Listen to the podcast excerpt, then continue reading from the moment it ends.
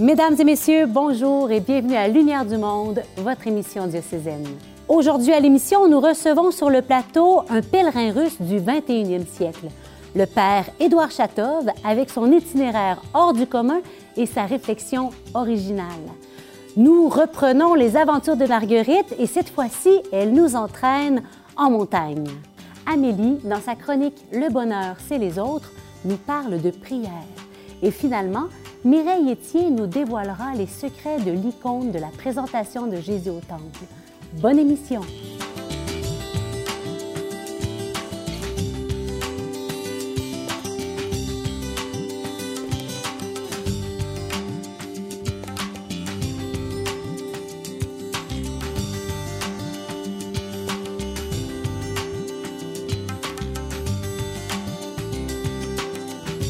Nous nous entretenons aujourd'hui avec le Père Édouard Chatov. Il est prêtre religieux de la congrégation Communauté des Augustins de l'Assomption.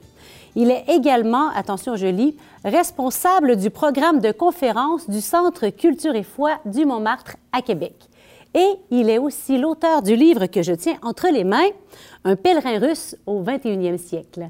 Père Édouard, bienvenue à Lumière du Monde. Bonjour, bonjour à toutes et à tous. Ben, ça fait plaisir de vous accueillir. Donc, le pèlerin russe, en fait, du 21e siècle, c'est vous. Euh, c'est moi, mais c'est peut-être pas seulement moi. Premièrement, évidemment, c'est moi parce que la conversation avec Sophie, c'est moi qui, qui, le fais. Deuxièmement, euh, c'est une, euh, une, démarche spirituelle que j'ai proposée pour vraiment faire euh, un parcours dans notre vie, une certaine relecture dans notre vie. Euh, Aujourd'hui, euh, certains auteurs disent qu'il n'y a plus de pèlerins dans le monde, tandis que nous sommes toutes et tous les pèlerins dans, dans, dans notre vie, en ce monde, tandis qu'aujourd'hui, il n'y a presque plus de pèlerins, il n'y a que des touristes spirituels. Ah. Or, euh, la différence entre un pèlerin et un touriste, c'est que le pèlerin, il ne prévoit pas les choses. Il fait euh, la démarche d'avancer dans la vie, et il fait des rencontres, il fait des relectures, il prie, il accueille, il se fait accueillir. Tandis que le touriste, lui, il a un programme il doit faire ceci, cela, un petit plan stratégique euh, euh, de visite euh, qu'il faut accomplir en cinq jours, en dix jours ou en 22 jours. Ou à la limite, un tout inclus. Tout voilà, à la limite, tout inclus. Et donc, c'est la différence. Donc, un pèlerinage, c'est aussi le démarche de prière. Lors de chaque pèlerinage, on prie. Évidemment, euh, euh, ce livre était inspiré par, euh, surtout le titre, par le récit du pèlerin russe, un livre qui est assez connu. Or, le pèlerin russe, pas moi, mais le pèlerin russe, pèlerin russe, il a appris les gens à prier à travers vraiment presque tous les pays du monde une prière toute simple. Jésus-Christ, Fils de Dieu vivant, prends pitié de moi, pécheur. Et donc, ça manifeste et ça nous, ça nous ouvre à l'accueil de Jésus-Christ tout en reconnaissant nous-mêmes. Dans votre livre, vous parlez aussi de rencontres que vous avez faites avec des personnes qui étaient en colère avec l'Église, face à l'Église. Comment est-ce que vous avez accueilli, vous avez pu échanger avec elles aussi?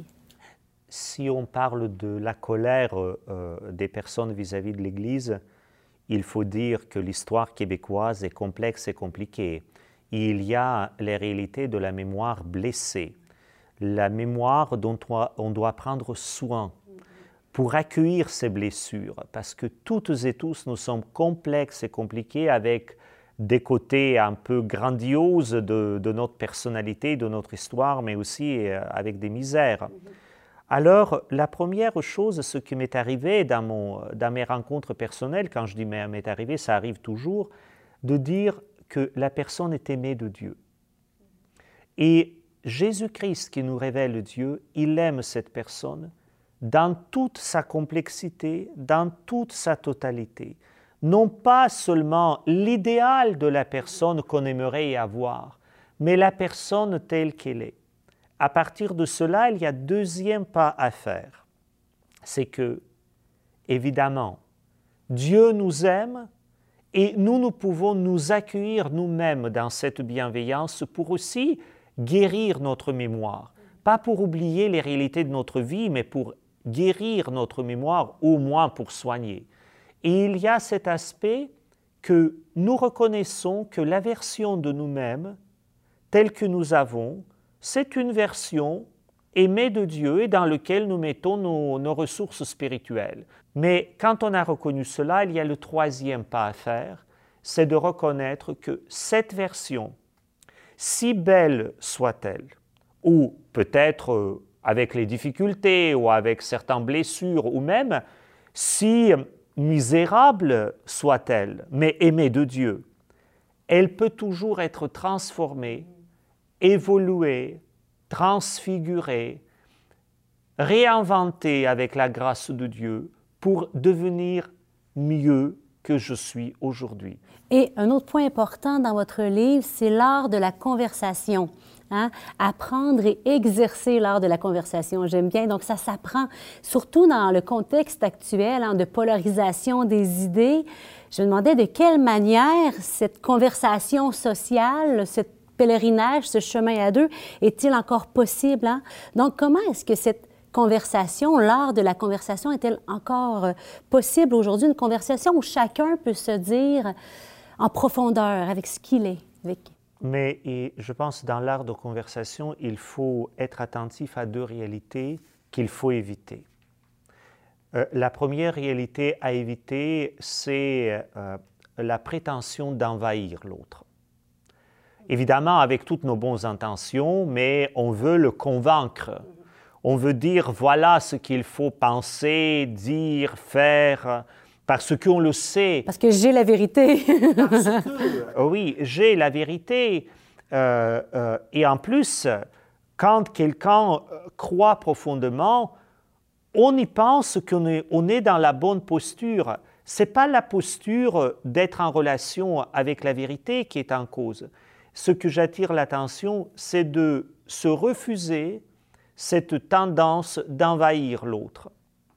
Et la deuxième chose un peu à éviter, c'est de devenir indifférent vis-à-vis de l'autre.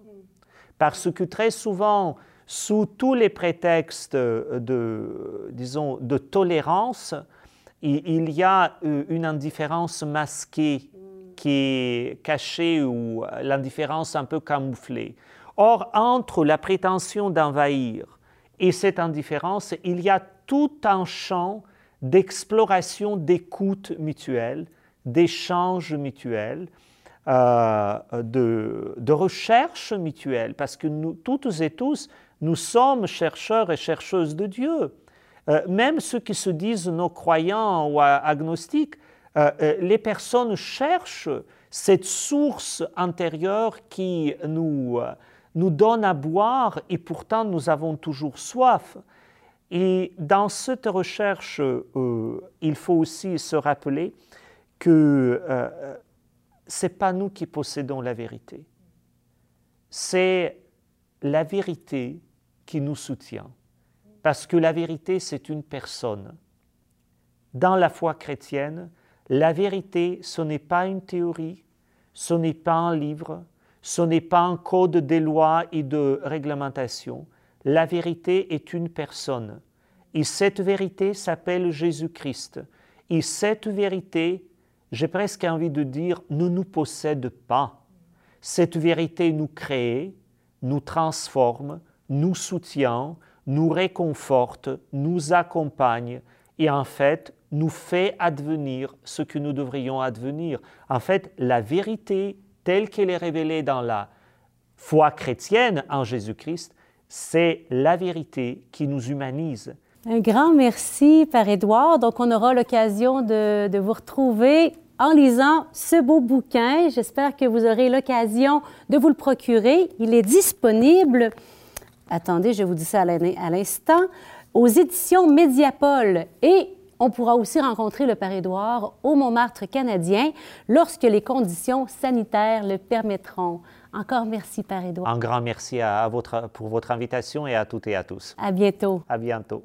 Faire l'ascension d'une montagne, c'est tout un enseignement spirituel. Découvrons-le à travers les aventures de Marguerite. Ces aventures ont été tournées juste avant que je devienne animatrice de Lumière du Monde. Ça me fait donc plaisir aujourd'hui de vous les présenter.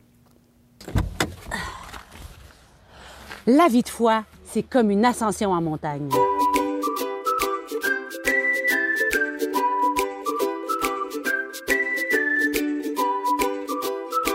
OK, ma chérie, on est arrivé. On est à Stoneham. On va monter la montagne.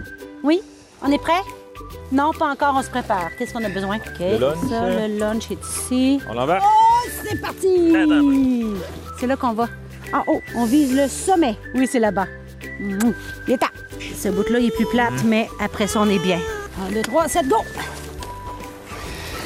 Bon ben, c'est les aventures de Marguerite à la montagne aujourd'hui. On est parti! Le soleil sort, ça va faire du bien. Oui. Geneviève, tu disais au début que euh, la randonnée, ça te fait penser à la vie de foi. C'est quoi tes, euh, le parallèle que tu fais avec la vie de foi? Bien, en fait, c'est tellement beau. C'est c'est l'ascension, hein? Puis euh, toute notre vie, ben, c'est comme un- une, a- une ascension vers un sommet. Puis nous, on sait dans la foi que notre sommet, ben, c'est la rencontre, le face-à-face avec Dieu. euh. Et c'est vrai qu'au début d'une ascension, on est tous motivés. Là, Tu sais, let's go, on va l'avoir, le sommet, on est content. tu sais. On chausse nos, nos chaussures, on se réchauffe, on part. C'est la, la motivation. On voit pas la montagne comme une difficulté, mais comme un défi, comme une aventure. Puis ben dans, dans- quand on rencontre Dieu, quand on découvre sa présence dans notre vie, ben c'est un peu ça. La vie, c'est plus les épreuves, la vie, c'est plus la montagne, c'est plus un obstacle, c'est une aventure à relever, c'est une joie. C'est comme si le Seigneur y ouvre nos yeux. Tout d'un coup, on voit toutes les choses différemment, on voit la vie différemment. D'accord, puis pour d'autres personnes, peut-être que c'est pas si facile que ça à partir. Mais c'est ça, chaque personne a son cheminement particulier. Tranquillement aussi, hein. C'est jamais d'un coup sec. Pas après pas, on marche. Comme pour la montagne, il faut faire des petits pas. Mais avec euh, persévérance, finalement, on avance tout le temps, puis on, on s'élève tout le temps. Rapidement, on se rend compte que c'est quand même un peu fatigant. Es-tu fatiguée, Marguerite? Ah oui, c'est beaucoup d'efforts pour toi. hein? Fatigué, ben oui. As-tu quoi à dire, Marguerite?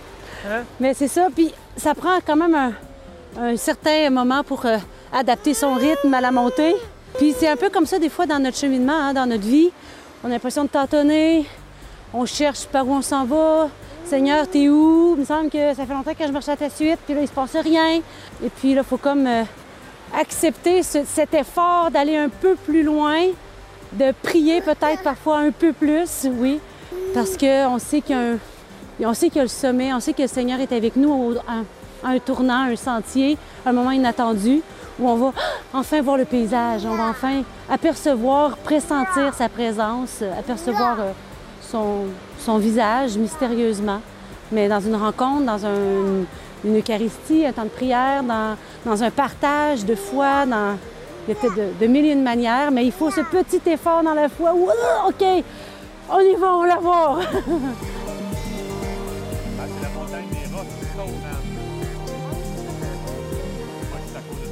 Le Seigneur dit dans le Deutéronome, hein, le- la terre promise, la terre promise, et c'est pas n'importe quoi la terre promise, mais c'est une terre de sommets et de vallées. Les vallées, ça fait partie de la vie. Les vallées, euh, Qui nous font pleurer, hein? Hein, Marguerite? hein, c'est triste. Ah, il y en a qui ont des vallées euh, financières, hein, qui ont de la difficulté au niveau financier. D'autres, c'est des vallées euh, De de solitude. solitude, oui. Surtout avec la COVID, il y a beaucoup de solitude.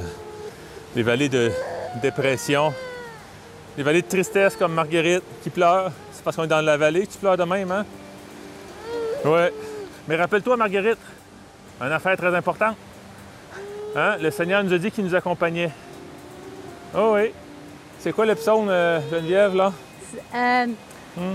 Si je traverse les ravins de la mort, je ne crains aucun mal, car tu es avec moi. Ton bâton me guide et me rassure.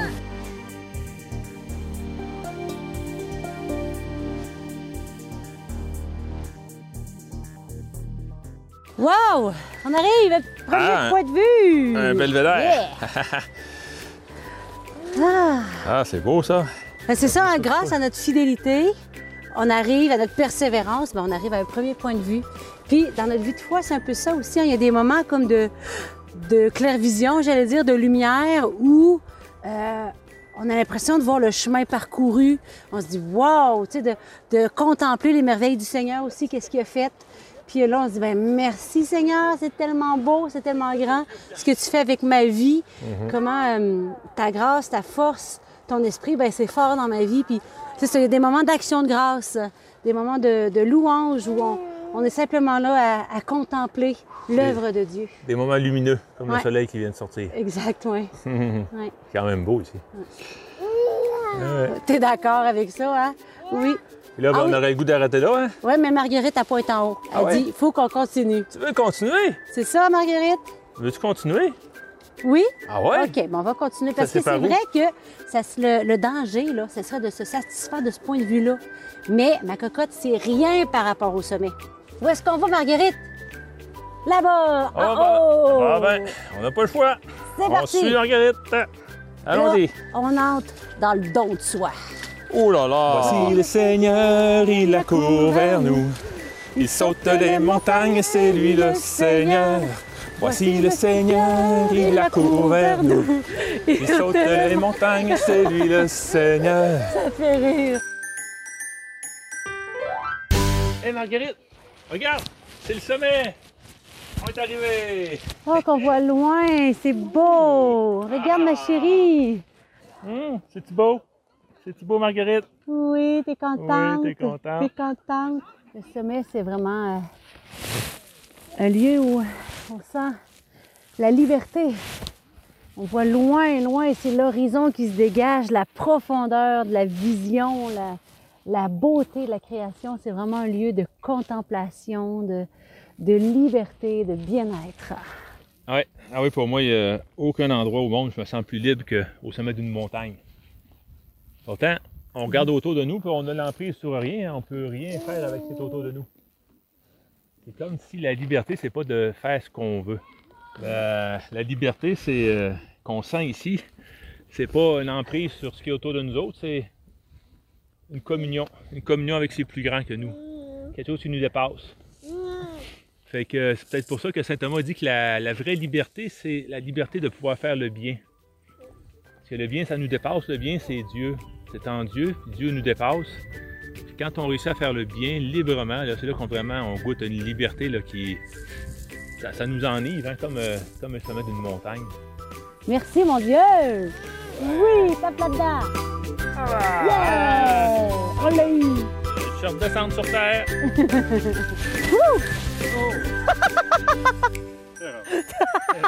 C'est ça, hein? J'espère que ma chute vous aura fait rire autant que moi. En tout cas, on a eu beaucoup de plaisir à travers cette randonnée. La prière est notre carburant en tout temps, mais plus encore dans ce temps de pandémie. Amélie nous aide à plonger dans ce trésor inestimable.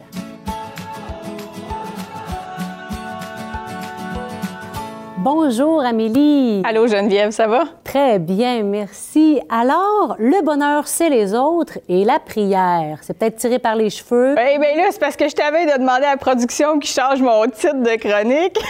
parce que en pandémie, tu sais, fait qu'on a moins l'occasion de voir les gens, d'être proches. Puis il me semble que dans le temps des fêtes, on y a pensé que le bonheur, c'est les autres. Hein? Je sais pas toi, mais Oh, c'est une année un peu exceptionnelle, on se le dit tous, mais on se rappelle des bons souvenirs de Noël, de parties de famille. Il y a des gens dans notre vie comme ça qu'on adopte, hein? Je sais pas toi, là, mais moi, il y a des gens que, tu sais, l'élan du cœur va vers eux, qu'on a le goût qui nous apprivoisent, un peu euh, comme le renard disait dans Le Petit Prince, tu sais, puis qui sont importants pour nous, puis on se préoccupe de, comment ils vont, puis là, on a moins d'occasion de le voir concrètement.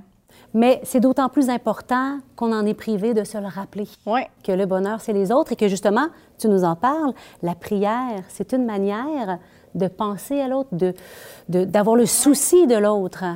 je ne sais pas si tu te rappelles, euh, l'Église, euh, le diocèse de Québec avait lancé au début de la pandémie un mouvement qui s'appelait Adopte un milieu de soins.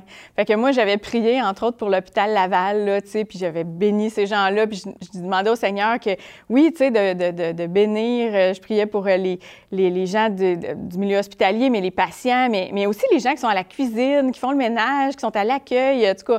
Que j'ai prié longtemps pour l'hôpital Laval, puis là, ben l'opération d'adopter un milieu de soins été relancé euh, il n'y a pas tellement longtemps, en janvier. Puis, euh, puis là, je, viens de déménager, moi. Je suis dans un nouveau quartier de Québec. Puis là, bien, en me promenant, j'ai découvert un centre d'hébergement que je connaissais pas, le centre de Fargui. Fait que je me suis dit, bien, euh, là, ça va être eux autres que je vais adopter. Je suis sûre qu'il y a quelqu'un d'autre qui va prendre l'hôpital Laval. fait que je me suis mis à prier pour eux. Puis et moi, j'aime aller marcher le matin. Fait que je vais marcher une bonne heure ces temps-ci. Et puis je pars de bonne heure là, à 6 heures le matin. Je suis en train de marcher dehors, tu sais. Puis sur ma route, je rencontre aussi des écoles. J'ai une à trois écoles à chaque matin que je vais croiser. Puis, là, je me suis dit, les profs, pas simple, tu sais. Fait que je me suis mis à prier. Puis là, puis là, ben Colin, je continuais ma marche, puis je me promène dans des beaux quartiers euh, où il y a plein de maisons unifamiliales. Je me disais, c'est plein de familles ici, c'est des gens que je connais pas, je, connais personne, je suis nouvelle dans le quartier. Fait que, puis là, je me suis mis à prier, puis je me disais, c'est comme si je me sentais en mission en ville, là, tu sais, une mission invisible. Personne ne sait, là, mais pendant qu'ils dormaient, il y a quelqu'un qui est passé puis qui priait pour eux. Puis je me suis dit, ben il me semble que ça peut être une mission abordable. Tu sais, oui, on va prier pour nos proches, on va appeler les gens qu'on aime, mais c'est quoi de demander au Seigneur de la bénédiction. Exactement. Bénir, c'est de souhaiter du bien. Fait que de passer devant une maison ou, euh, un automobiliste qui passe à côté de moi, puis de me dire dans mon cœur, euh, ben Seigneur, bénis cette personne-là. Je lui souhaite du bien aujourd'hui. Puis s'il y a des difficultés, mets quelqu'un sur sa route. Viens faire en sorte de, que ça aille bien euh, le mieux possible pour cette famille-là. S'il y a des belles nouvelles, ben je me réjouis, je te rends gloire, Seigneur, parce qu'il y a des belles nouvelles dans cette famille-là. Peu importe. Mais je me disais, il y a quelque chose de, où je trouvais ça d'un peu de solidarité entre nous euh, par la prière. Puis c'est-tu l'image qui m'est venue? Va me la dire et ça va sûrement être savoureux, plein, plein de couleurs. Je sais pas si tu te rappelles, il y avait Marie-Lise Pilote qui faisait un personnage qui s'appelait La Méchante.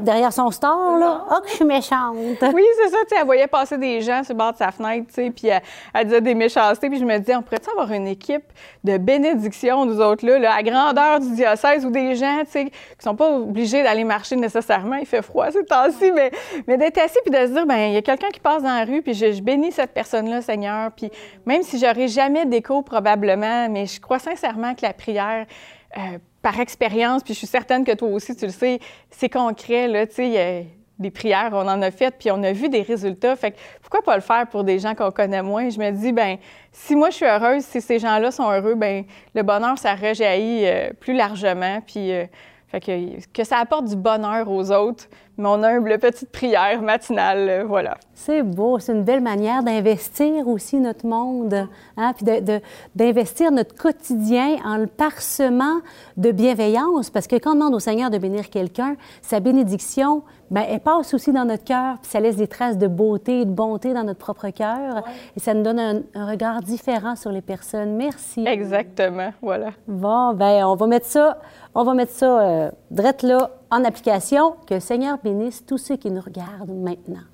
Nous n'avons jamais fini de plonger dans les richesses de la parole de Dieu, méditée au long des siècles à travers le langage profond des icônes.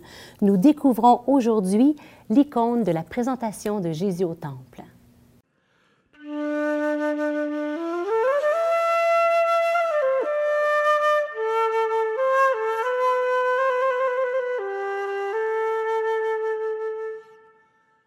Aujourd'hui, Jésus est présenté au temple. Il y a si longtemps, tout l'Ancien Testament, on présente, on apporte des animaux au temple, on vient offrir des sacrifices. Et aujourd'hui, en ce jour, présentation de Jésus au temple. Qu'est-ce qui se passe au temple quand Marie, Joseph arrivent avec l'enfant dans le temple? Ici, dans l'icône, toujours quand on lit l'icône, en trois dimensions, donc dimension supérieure, centrale et inférieure, qui nous aide à, comprendre le mystère qui veut se transmettre à travers cette icône, qui veut nous rejoindre.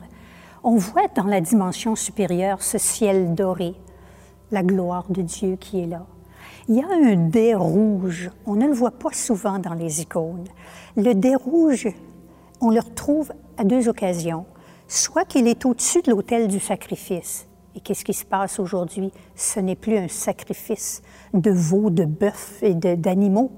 C'est le sacrifice ultime. C'est Jésus déjà, avant son offrande ultime à la croix, qui est présenté au temple. Donc le dé a tout un sens. C'est aussi au-dessus des couples. Il a un signe d'alliance quand il y a une, une un, c'est un, lieu quand il y a une célébration, quand il y a une célébration de l'alliance. Donc, on est en train de réaliser que c'est encore une fois une, une étape de la noce ultime.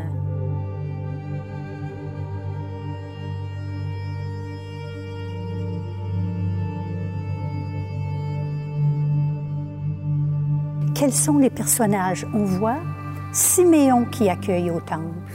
Siméon, les deux pieds montés sur des marches. Alors Siméon, il, il, représente tout cet Ancien Testament qui a attendu, mais qui sait, et il est monté justement pour donner son autorité dans, dans cette attente de Jésus. C'est lui qui va accueillir l'enfant. On va regarder tout de suite d'abord Anne, ici habillée en vert, qui représente l'humanité en attente. Et puis Marie et Joseph. On remarquera que dans une icône, Joseph n'est jamais au-dessus de Marie. Joseph n'est jamais plus gros que Marie. Parce que dans l'ordre du salut, la vérité, il y a toujours une vérité théologique dans l'icône. Et dans l'ordre du salut, Marie est première. Donc, Marie est première ici en avant, la main tendue, c'est-à-dire une main qui accepte et une main qui écoute, une main qui accueille. Joseph arrive, lui, Souvent, on voit les petites colombes qu'il apporte. Il a les mains couvertes en signe de révérence et de respect. Les petites colombes, c'est pour dire que c'est le sacrifice des pauvres, c'est le sacrifice des humbles. Alors cet enfant qui est Dieu, aujourd'hui, est présenté dans le temple. Et même, souvent, on appelle cette fête la purification de Marie, la toute pure qui vient humblement à la purification au temple aujourd'hui.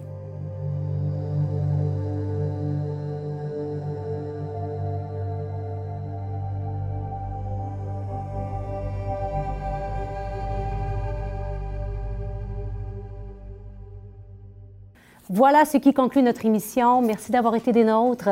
Déjà, la semaine prochaine, le carême sera tout proche. Nous accueillerons le cardinal Lacroix qui nous lancera une belle invitation pour ce temps de grâce. Nous retrouvons aussi Christine Michaud qui nous présentera le livre sur le Petit Prince dont elle est co-auteur avec Thomas de Coninck. Vous aimez ce que vous voyez à notre émission? Découvrez-en davantage sur notre site ecdq.tv ainsi que notre page Facebook. À bientôt!